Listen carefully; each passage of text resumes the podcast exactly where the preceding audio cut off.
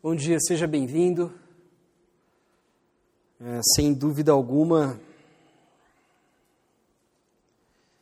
vocês fizeram muita falta é, nesses últimos meses. Abra sua Bíblia na carta de Paulo aos Efésios.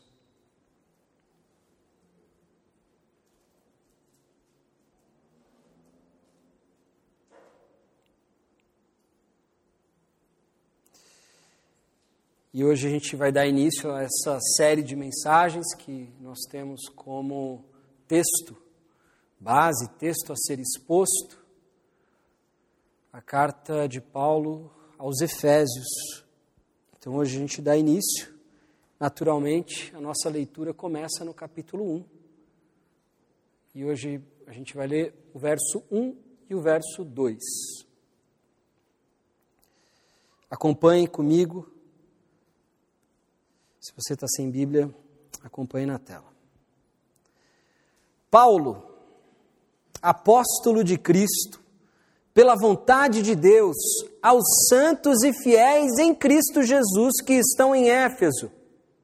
A vocês, graça e paz da parte de Deus, nosso Pai, e do Senhor Jesus Cristo. Se você não se incomodar, vamos ler mais uma vez. Paulo, apóstolo de Cristo Jesus, pela vontade de Deus, aos santos e fiéis em Cristo Jesus que estão em Éfeso, a vocês graça e paz da parte do nosso Deus, nosso Pai e do Senhor Jesus Cristo. Feche os teus olhos, abaixa a sua cabeça e vamos orar mais uma vez.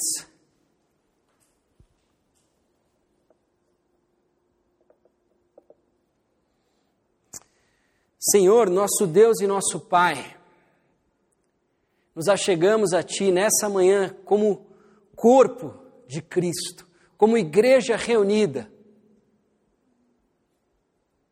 pedindo para que o Senhor fale conosco, fale aos nossos corações.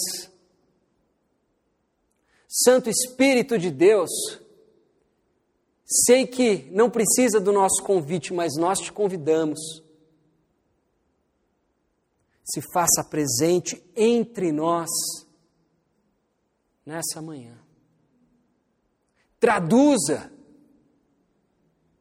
a tua palavra registrada neste livro para os nossos ouvidos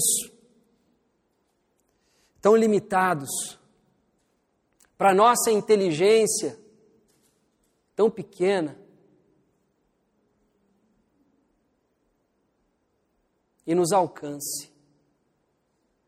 Nos alcance promovendo transformação. Não queremos apenas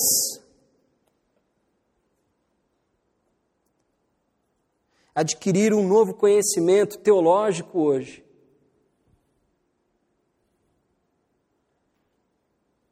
Queremos sair diferentes, queremos sair incomodados esclarecidos e confrontados pela tua palavra, por meio do teu Santo Espírito, que, como ela mesma confirma, habita em nós. Essa é a nossa oração, no nome de Jesus. Amém.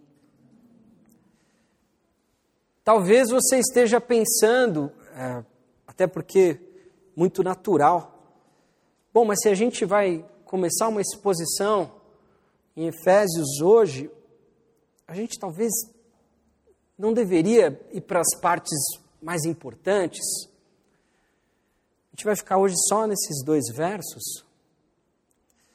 Sim, é, hoje nós vamos ficar nesses dois versos. Mas será que tem algo que a gente possa extrair de algo tão trivial, tão comum, como uma saudação? Sim. Aliás, essa saudação é muito mais profunda, muito mais importante do que a gente pode perceber no primeiro momento. Aliás, É, toda pessoa que se aproxima do texto bíblico, que vai começar uma leitura bíblica, vai abordar um, um livro em especial, é, ela precisa fazer três perguntas. E essas três perguntas são respondidas por esses dois versos. Mas antes de ir a essas três perguntas, eu queria fazer algumas considerações sobre esta carta como um todo, para que vocês tenham em mente qual é o objetivo dela, é, digamos assim, para que vocês tenham em mente uma, um, uma visão, uma perspectiva panorâmica, um pouco mais de contexto. Se você está nos visitando, é, eu queria, antes de qualquer coisa, é, além de te dar as boas-vindas, é dizer que aqui nessa comunidade a gente faz isso. A gente escolhe um livro da Bíblia e vai embora com ele. A gente se debruça sobre ele é, até o livro acabar. É, é, é, assim como a gente faz, é assim como a gente entende que Deus fala melhor aos nossos corações. Então, hoje a gente está começando essa série em Efésios. Mas, o ano passado, se não me engano, é, se eu estiver enganado, me corrijam, a gente passou boa parte do ano expondo uma outra carta de Paulo a uma outra igreja, igreja localizada na cidade de Corinto. Enfim, é, palavra de Deus, é texto sagrado, não tinha como nós não sermos abençoados e confrontados pelo texto que a gente leu em 1 Coríntios. Só que a carta de Efésios é muito diferente. Se você bem lembra, na carta que Paulo escreve, na primeira carta à igreja de Corinto, ele começa pelos problemas. Ele começa por questões específicas, como é, disputas internas, como crises doutrinárias, como pecados que agora já são de conhecimento público. E desses eventos, dessas circunstâncias específicas, ele vai para um desdobramento teológico. A carta de Efésios ela faz o caminho contrário. Paulo passa, pelo menos metade dessa carta, é, tecendo um argumento teológico e um, e um robusto argumento teológico para lançar os fundamentos de algo muito prático, de algo muito concreto, que é a vida em comunidade. Até por isso, talvez você possa perceber durante a leitura, aliás, esse tipo de proposta que a gente tem aqui de expor um livro, uma carta de cabo a rabo, funciona muito melhor se você lê em casa, tá? Funciona muito melhor se você estudar isso em casa, se, se você não depender apenas de mim ou de outro pregador que esteja expondo o texto. Medite, leia, releia. O texto bíblico ele não funciona desse jeito, sabe? Que nem caixinha de, de, de, de versículo da sorte, coisa do tipo, que você pega, ah, o versículo de hoje é esse. Não funciona. É, como qualquer leitura, tem começo, tem meio e tem então, na sua casa, faça essa leitura e você vai perceber. O que, você vai perceber? Essa não é uma carta muito pessoal. Como a carta de 1 Coríntios e outras cartas paulinas. Essa é uma carta um tanto quanto genérica. Ele não tem em mente a igreja local, ele tem em mente a dimensão global da igreja. Por isso, Paulo vai começar com os aspectos teológicos, para que depois ele venha falar de, de situações mais práticas do dia a dia da igreja. Você vai ver que não tem menções a, a, a, a situações específicas e coisas do tipo, porque está tratando da igreja numa perspectiva mais ampla e menos local. Uma outra coisa que eu queria que você tivesse em mente, que você considerasse durante a sua leitura, Diferente é, também de um momento, de um primeiro momento do cristianismo, essa igreja, e eu não estou falando aqui da igreja local, mas estou falando da situação da igreja já nesse momento, provavelmente cristãos de segunda geração, não é mais um momento tanto de expansão do cristianismo, como a gente observa lá em Atos, ou nas primeiras cartas paulinas. Já é um momento de consolidação da igreja. A preocupação agora já não é tanto é, sair por aí pregando e convertendo, mas assim, hoje a preocupação de Paulo com relação as igrejas desse momento, as comunidades que estavam vivendo esse momento, é para que essas igrejas não se acomodassem, não se conformassem ao mundo à sua volta. Então, vocês vão perceber também durante a exposição dessa carta que Paulo está falando de uma nova humanidade, de uma nova identidade, de uma nova sociedade que existe e aí está um termo-chave para você entender também um pouco mais da teologia paulina. É uma nova sociedade, é uma nova comunidade, é uma nova humanidade em Cristo. Feitas essas devidas considerações, queria agora que a gente fosse ao texto. Tá bom? Podemos seguir em frente? Tudo ok até aqui?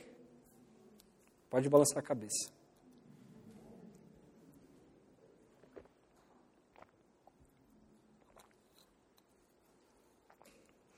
Então vamos voltar para aquelas três perguntas que eu mencionei antes. Essas três perguntas são fundamentais para você abordar qualquer texto na Bíblia. Quais são as três perguntas? Quem escreveu, para quem escreveu e por que escreveu? E o que eu quero é, afirmar hoje, nessa manhã aqui para você, é que nós temos essas três respostas nesses dois versos. Então, comecemos. Quem escreveu? Simples. Paulo, apóstolo de Cristo Jesus, pela vontade de Deus. Vamos mergulhar um pouquinho e, e vamos observar as palavras que ele está usando. Primeiro, quem foi Paulo? Antes, anteriormente conhecido como Saulo.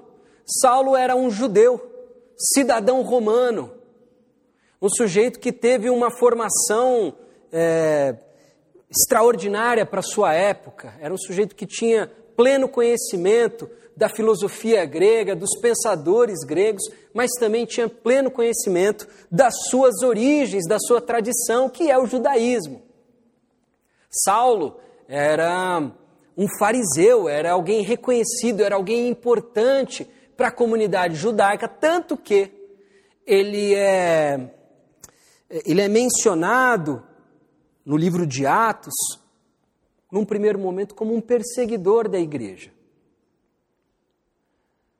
Ele aparece em cena na história da igreja primitiva como um perseguidor.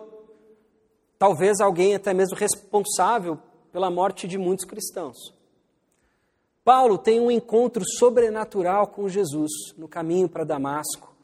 Ele se converte, depois ele é acolhido pela igreja. Claro que imagino que tenha sido um grande desafio para a igreja, porque afinal de contas esse cara era responsável pela prisão, talvez pela morte de muitos cristãos. Imagino que não tenha sido fácil aceitá-lo nesse primeiro momento. Mas depois Paulo, que antes era conhecido como Saulo, passa a ser conhecido como Paulo. Paulo significa alguém que é pequeno, não necessariamente de estatura, mas provavelmente é o sentimento que ele adquire depois de sua conversão. Paulo, ele é ele é encarregado pelos outros apóstolos a ser o apóstolo que se dirige aos gentios. Provavelmente por causa do seu vasto conhecimento a respeito da cultura greco-romana. E, obviamente, também por ser um cidadão romano. O que, que isso implica? É como se ele tivesse um passaporte, um salvo-conduto. Ele transita por todo o império, tem uma série de privilégios como cidadão romano. Enfim, ele era um cara numa posição, sem dúvida, estratégica. Ok? Esse é Paulo. E agora, o que, que ele diz a respeito dele mesmo? O que ele afirma sobre ele? Ele diz que ele é um apóstolo de Cristo Jesus pela vontade de Deus. Apóstolos, uma palavra grega, o que, que ela significa? Emissário, embaixador. É alguém que fala em nome de uma outra pessoa e tem total liberdade e autoridade para fazê-lo. Mas fala, mas espera aí, Paulo estava naquele dia com Jesus, onde ele chamou os doze? Não. Paulo, como eu acabei de explicar, contar, ele era um perseguidor da igreja. Paulo vem depois. Mas ainda assim, Paulo se sente ele pelo menos se coloca, e, e acredito que talvez se sinta também, em pé de igualdade com os outros apóstolos, aqueles que conviveram com Jesus no dia a dia. Aqueles que ouviram Jesus pregar, aqueles que viram Jesus realizar sinais e maravilhas, ele se sente em igualdade, em pé de igualdade com estes. Por quê? Porque ele é muito inteligente ou é uma pessoa extraordinária. Não. E aqui ele deixa claro: Paulo, embaixador. E é interessante porque aqui ele não usa Jesus Cristo, ele usa Cristo Jesus. O que, que é, significa a palavra Cristo? Não é o sobrenome de Jesus, tá? Cristo é a palavra grega que traduz, a gente traduz do, do hebraico. Qual que é a palavra no hebraico? Machia. Cristo. Messias, que é a mesma coisa, significam o quê? Ungido. E o que é ungido? Ah, é aquele cara que ajoelha, você põe um óleo na cabeça. Eu já vi alguém sendo ungido numa igreja e tal. É, este é o ritual. Mas deixa eu te explicar. É, pouco melhor o contexto dessa afirmação e deste reconhecimento de Jesus como o Cristo. O Cristo era alguém esperado. O Cristo era alguém aguardado. E Cristo é um título de realeza. Messias, ungido, o Cristo. Era o título dado a Davi ao rei de Israel. Vamos voltar? Quem é esse? Quem está escrevendo? Paulo, o embaixador, um emissário, que não é só um título diplomático, tinha um caráter militar também, tá? Muitas vezes, é, apóstolo é traduzido como almirante. Então, Paulo, um apóstolo, um almirante, um embaixador de quem? Do rei Jesus. Mas não faz isso em causa própria. Não reivindica tal autoridade por causa da sua inteligência, por causa dos seus estudos, por causa do seu conhecimento teológico, de forma alguma. Ele não é apóstolo porque ele é bom. Ele não é um embaixador porque ele é brilhante. Ele o é apenas pela vontade de Deus. Então, se num primeiro momento parece que esse cara é bem arrogante, ó, Paulo, o embaixador, falo em nome do rei. O que eu estou falando aqui é palavra do rei. No segundo momento, ele diz assim: Mas não faço isso por causa da minha vontade. Não estou aqui colocando diante de vocês a minha agenda, mas sim a de Deus. Quem está escrevendo essa carta é esse cara. Não é um cara qualquer. É um cara que de perseguidor tornou-se aliado, amigo.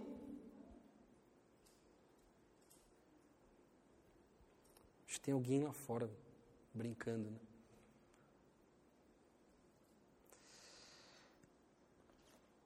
Amigo e, obviamente, depois perseguido. A gente vai ver mais para frente. Paulo escreve essa carta enquanto estava na prisão.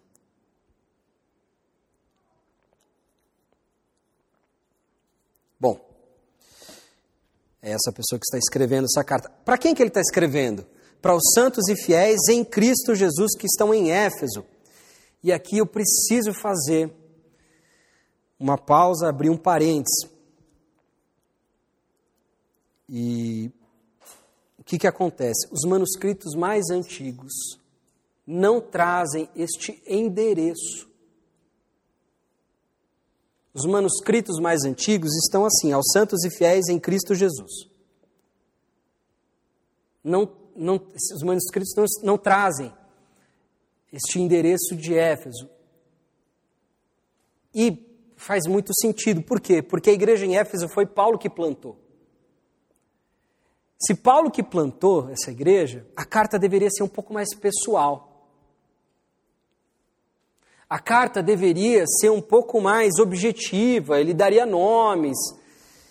Então, mas por que está em Éfeso? Porque os manuscritos mais tardios aparecem com isso. Os, por exemplo, os pais da igreja, os primeiros deles, não tinham esse conhecimento de que essa carta era destinada a Éfeso. E existem algumas teorias, e tanto é, é, teólogos de, de todos os extremos, eles têm um consenso quanto a isso.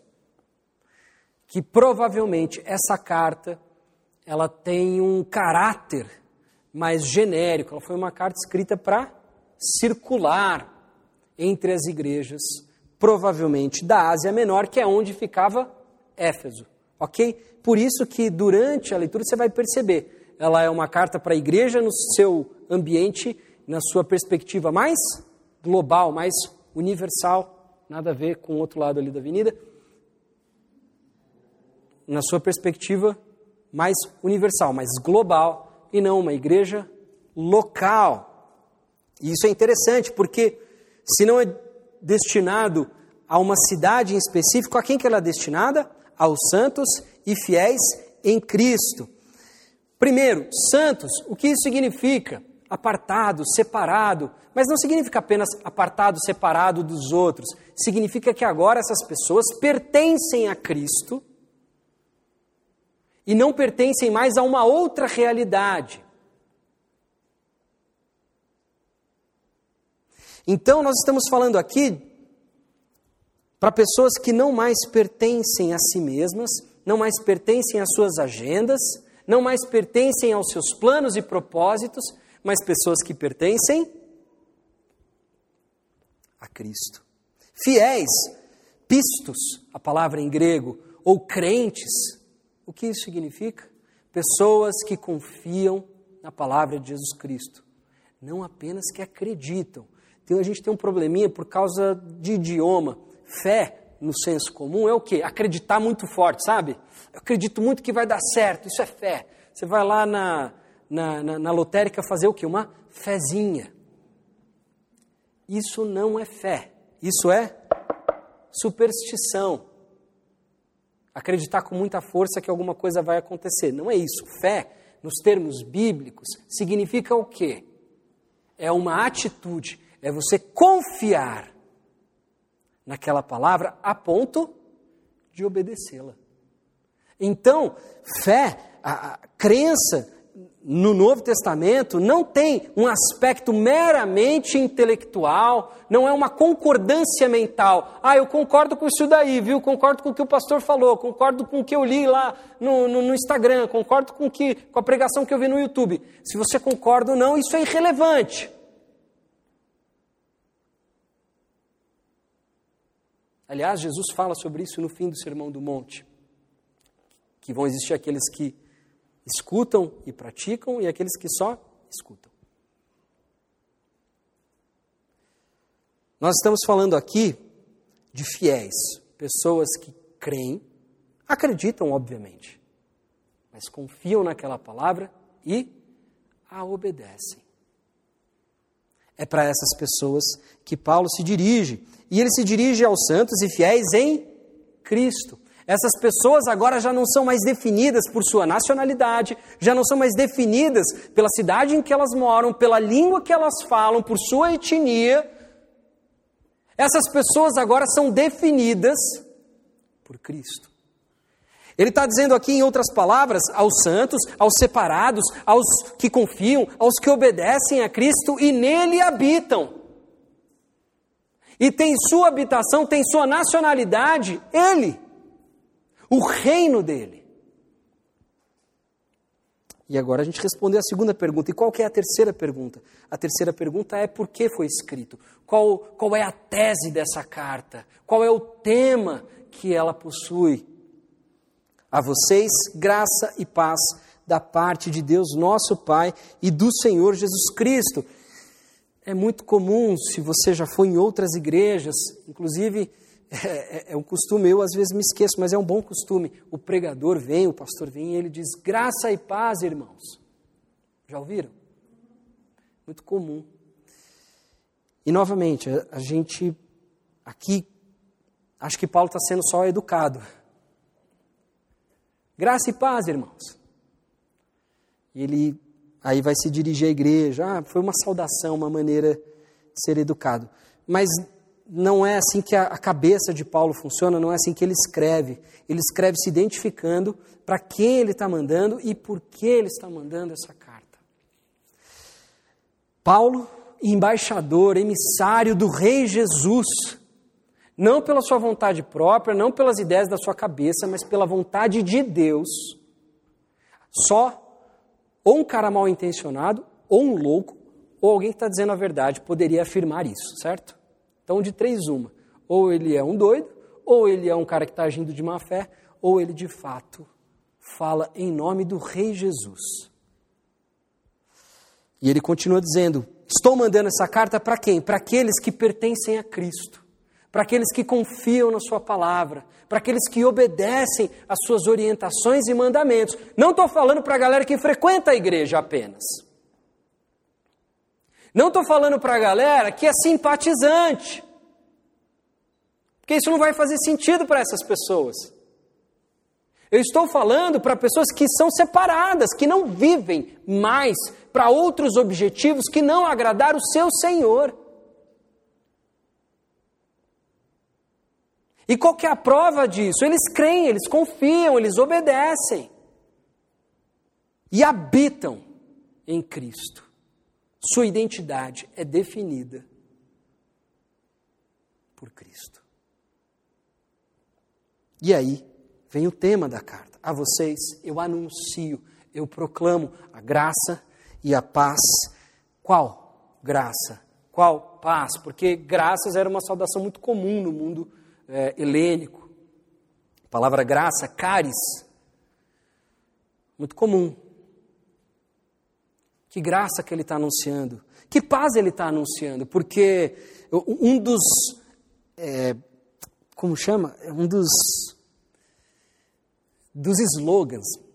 Essa era a palavra que eu estava procurando. Um dos slogans imperiais, uma das, das propagandas imperiais, no caso do Império Romano, era a Pax romana. Por onde o império se expandia, ali existia paz. Essa era a propaganda. Sejam conquistados por nós. E aí o mundo vive em paz. Essa ideia de um governo global. Hoje se fala muito sobre isso, né? Que só vai ter paz mesmo no mundo a hora que tiver um governo único, mundial. Tome cuidado.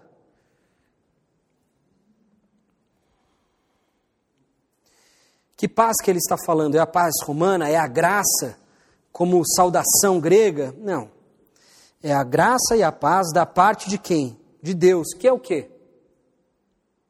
É o nosso Pai. Aqui ele atribui um tipo de relação que existe entre Deus e o seu povo. E para Paulo, a igreja é continuação do povo de Deus lá de Abraão, lembra? Abraão, Isaac, Jacó, povo de Israel. A igreja ela é continuação disso. Paulo entende a igreja de Cristo como cumprimento da promessa feita a Abraão, de que por meio de Cristo todos os povos seriam abençoados e transformados. A vocês graça e paz da parte de Deus, nosso Pai. Essa é a relação que esse Deus tem conosco, uma relação paterna. E aqui, o que significa graça? Essa palavra em grega que a gente encontra, porque o Novo Testamento foi escrito em grego, caris, é uma bênção imerecida, é uma dádiva benevolente. E Paulo usa esse termo para caracterizar a relação de Deus com o seu povo, não só a partir de Jesus, mas por toda a história. Por toda a história, Deus ele é um Deus o quê? Gracioso. O seu povo é abençoado não porque merece, não porque se comporta, não porque é bom. Esse povo é abençoado porque Deus é gracioso, é misericordioso, ama esse povo e tem neste povo seus filhos.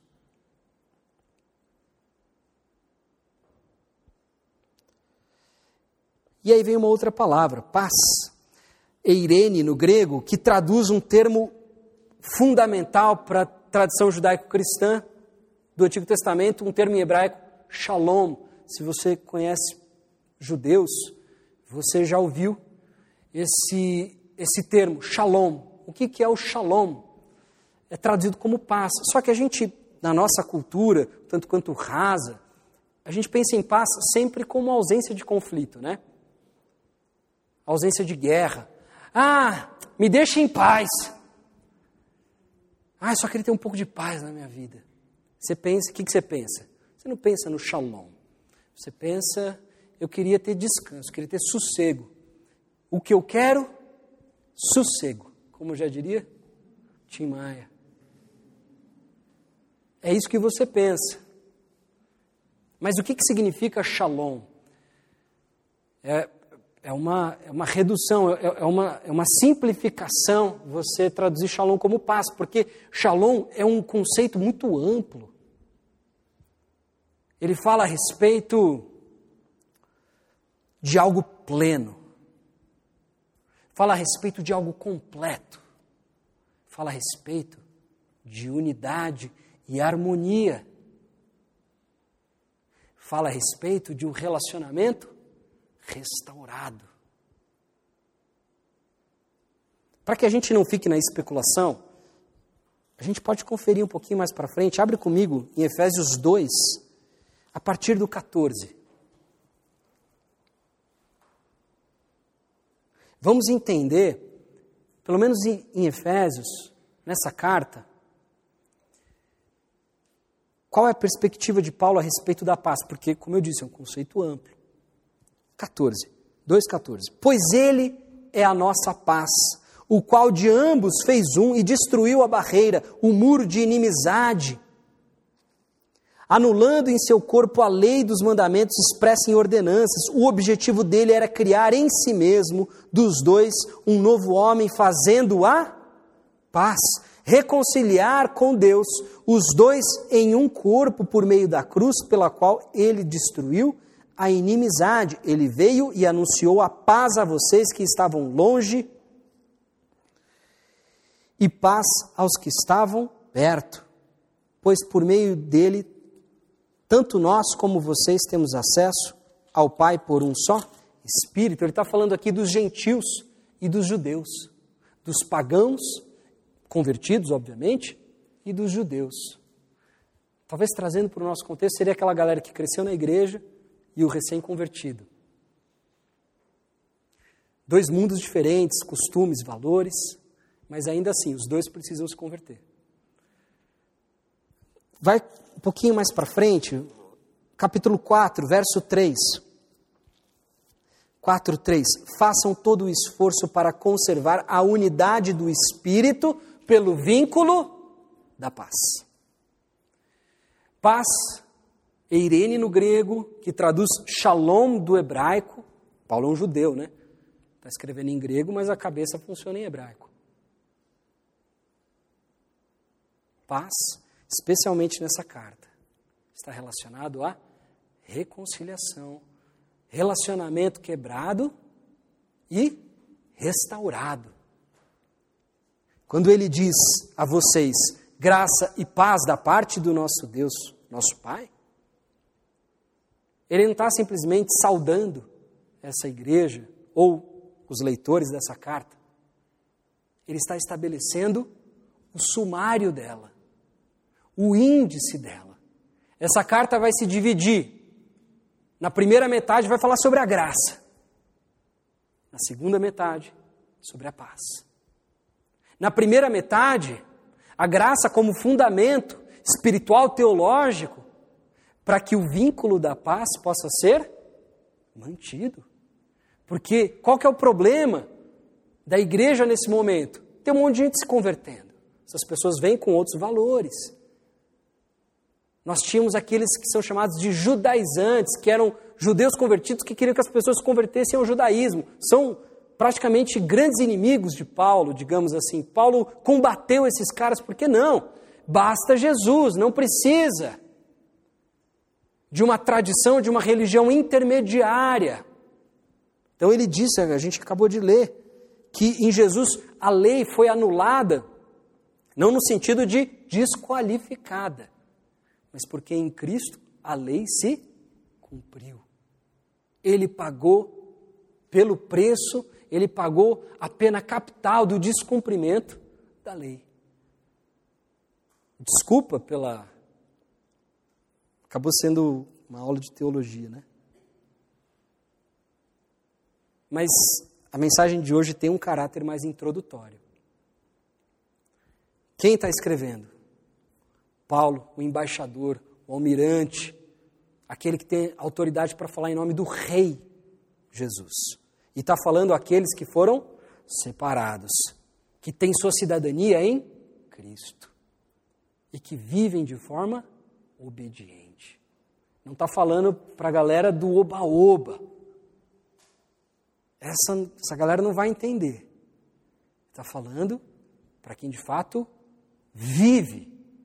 Não é que não peca, mas vive comprometido e se peca, tem um coração quebrantado e arrependido. E não tem um coração orgulhoso que se justifica. A vocês, o que eu vim falar, o que eu vim pregar, o que eu vim anunciar é graça e depois paz. E para que vocês saibam, e isso vai ficar evidente, não existe paz, pelo menos nesses termos, se não houver graça. Vim anunciar a vocês a paz como resultado, como desdobramento da graça.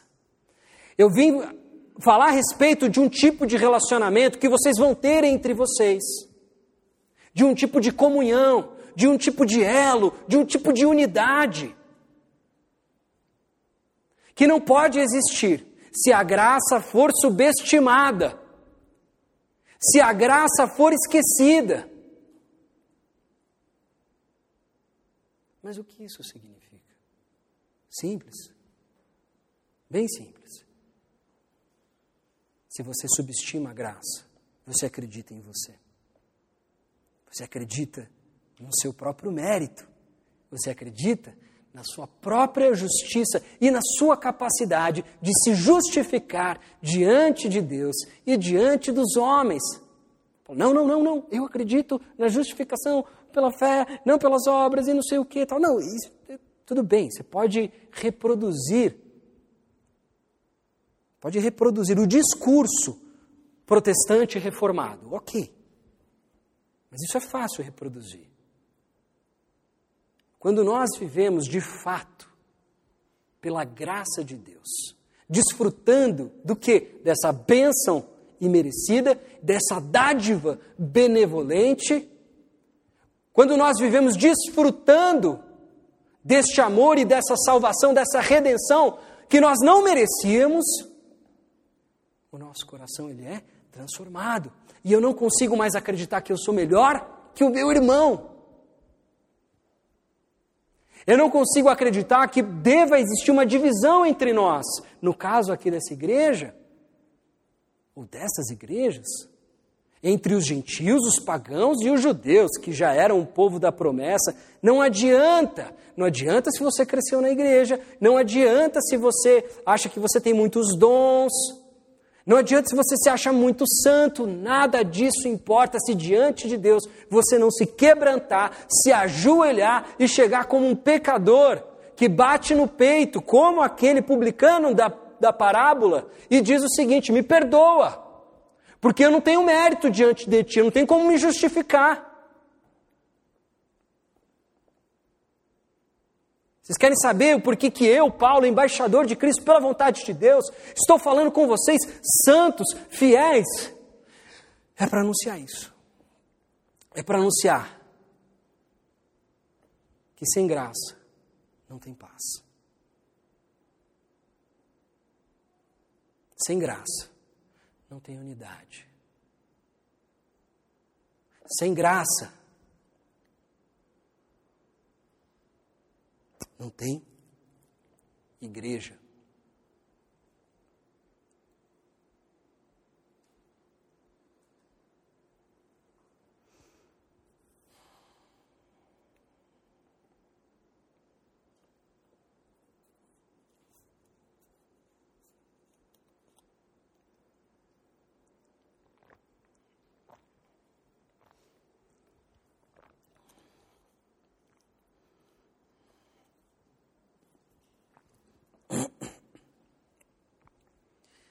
Vocês lembram o que, que acontece logo depois do episódio da queda?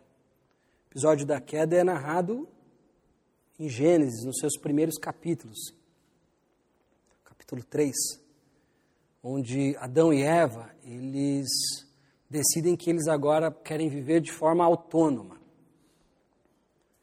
Eles querem viver para si mesmos de acordo com o próprio entendimento.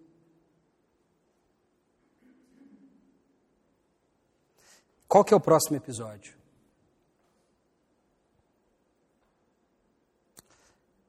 Caim e Abel. Isso é uma maneira, é um recurso literário, narrativo, para nos dizer algo. O quê? Depois que o homem se separa de Deus, ele se separa do seu irmão.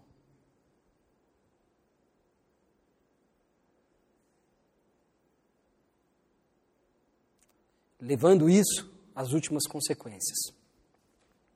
Depois que o homem se separa de Deus, ele começa a acreditar que ele é Deus. Inclusive Deus sobre a vida do irmão. E é o que Caim faz. Caim inveja, cobiça. E a partir daquele momento, ele decide que o irmão não podia mais viver. Sabe por que, que o ser humano não vive em paz? Porque ele não está reconciliado com o seu Criador.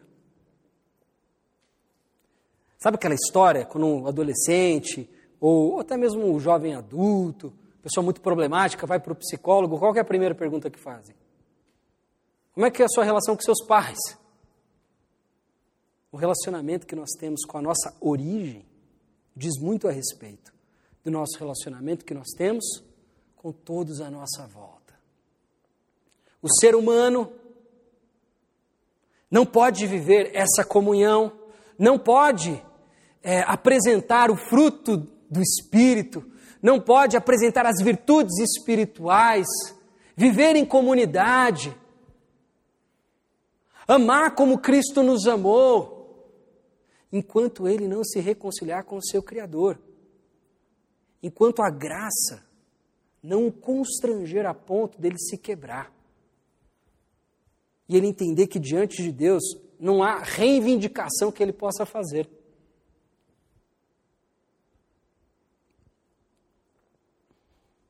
Reconhecer a graça, não intelectualmente, mas reconhecer a graça no seu coração, por meio da ação do Santo Espírito de Deus, te humilha.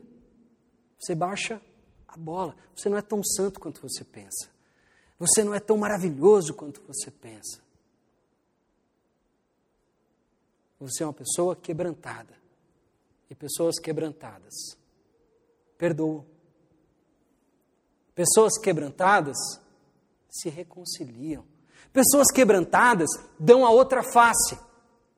Pessoas quebrantadas andam mais uma milha.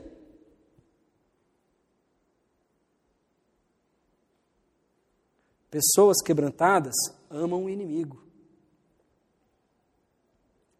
Amam aqueles que o frustraram, que o decepcionaram. Pessoas quebrantadas não conseguem sentar na cadeira de Deus. Não conseguem exercer juízo e dizer se o irmão merece ou não o perdão merece ou não lugar entre nós.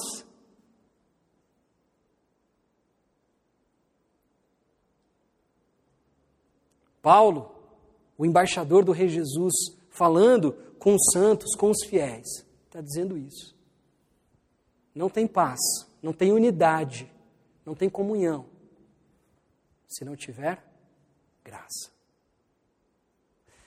Enquanto eu preparava o sermão essa semana, eu me lembrei de uma história a respeito de um trabalho missionário. O missionário foi para uma. Vão me faltar alguns detalhes, mas eu vou tentar explicar de maneira concisa e objetiva para pelo menos entender o, o conceito geral. O missionário foi para uma tribo distante, não me lembro o povo, não me lembro a tribo. E ele, e ele foi para pregar o evangelho. Só que tinha uma coisa interessante.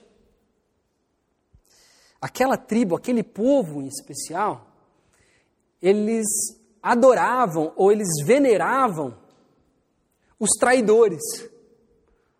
Como assim? O cara que traía, o cara que era o espertão, o cara que, é, que tirava vantagem do outro, esse era o cara legal. Então, quando ele pregava o evangelho para essa tribo, eles curtiam Judas e não Jesus. Porque era a cultura deles. Naturalmente, essa cultura não poderia levá-los para uma situação positiva, né? E eventualmente um cara traiu um outro cara de uma outra tribo. E as tribos entraram em conflito, em guerra, e isso aconteceu durante muitos anos, assim, perpetuou-se por muitos anos. Até que o chefe da tribo do traidor fez o seguinte: ele pegou o seu filho bebê e entregou para outra tribo.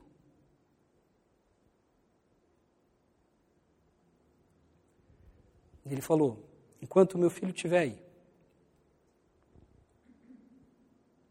nós não vamos mais atacar vocês. Essa é a garantia.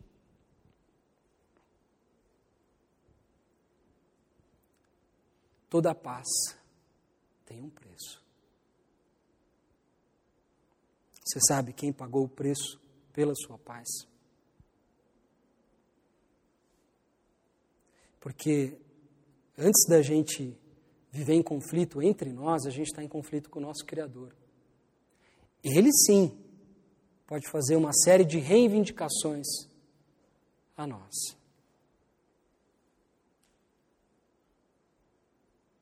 Mas ele não fez. Aliás, ele entregou o seu filho único. E hoje é difícil conseguir imaginar isso. Ele entregou o seu filho único para morrer no seu lugar, no meu lugar, para pagar o preço das nossas transgressões e da nossa rebeldia. E qual era o preço? Morte.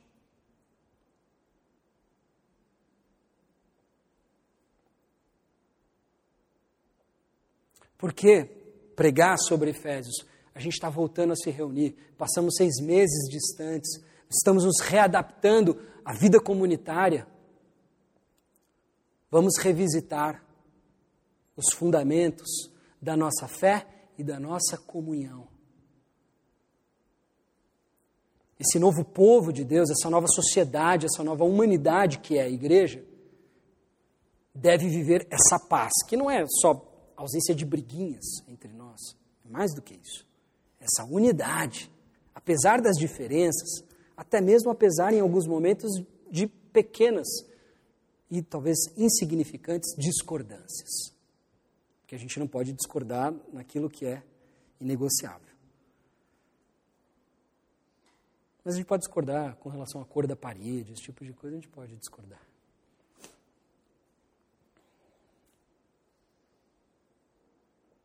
A gente está voltando a se reunir e eu acho que a gente está vivendo, eu acho não, eu acredito, que perdeu o costume de usar essa palavra acho.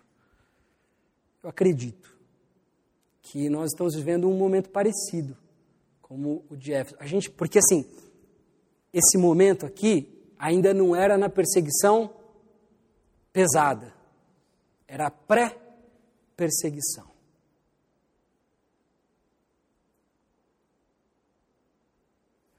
A gente precisa estabelecer agora de maneira muito cirúrgica quais são os nossos fundamentos, o que nos une.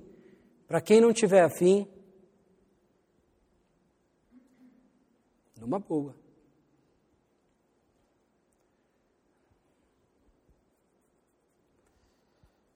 E para quem tiver afim, para a gente viver de acordo com este padrão.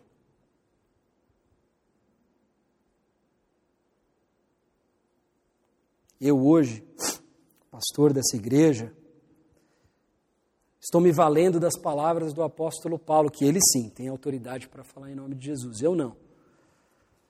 Mas ele tem. E eu reforço o que ele disse há quase dois mil anos atrás. Os santos, os fiéis, os que creem, obedecem, dependem, confiam em Jesus Cristo, aqueles que têm a sua nacionalidade, a sua cidadania em Cristo, habitam nele. Esses desfrutam de uma paz que só é possível por causa da graça. Amém? Feche os teus olhos, abaixa a sua cabeça, descansa o teu coração. O objetivo de hoje não foi esgotar o assunto, você vai ver, a gente vai voltar nesse assunto, a gente vai aprofundar esse assunto. A gente vai observar as suas ramificações, os seus desdobramentos.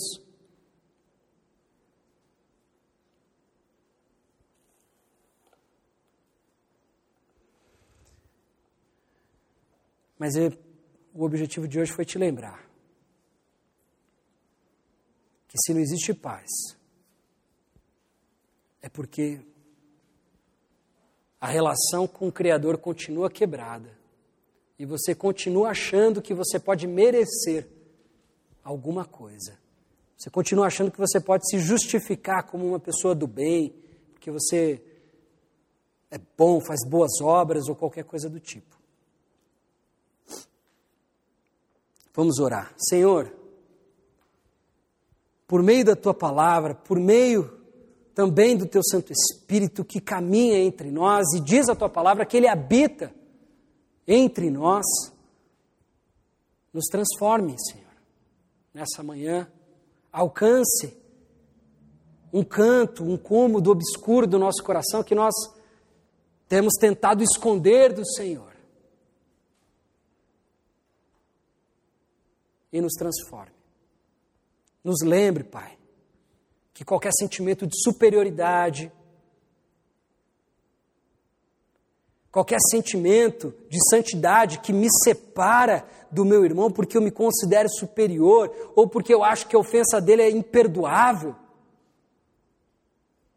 é pecado, Senhor. Nos lembre disso. Não permita, Pai, que nos nossos corações nós venhamos a subestimar o poder do teu amor gracioso. Porque se nós fizermos isso, nossa comunhão será comprometida. e não seremos o teu corpo e a tua manifestação visível neste mundo. Se conosco, Senhor. É no nome de Jesus que oramos. Amém.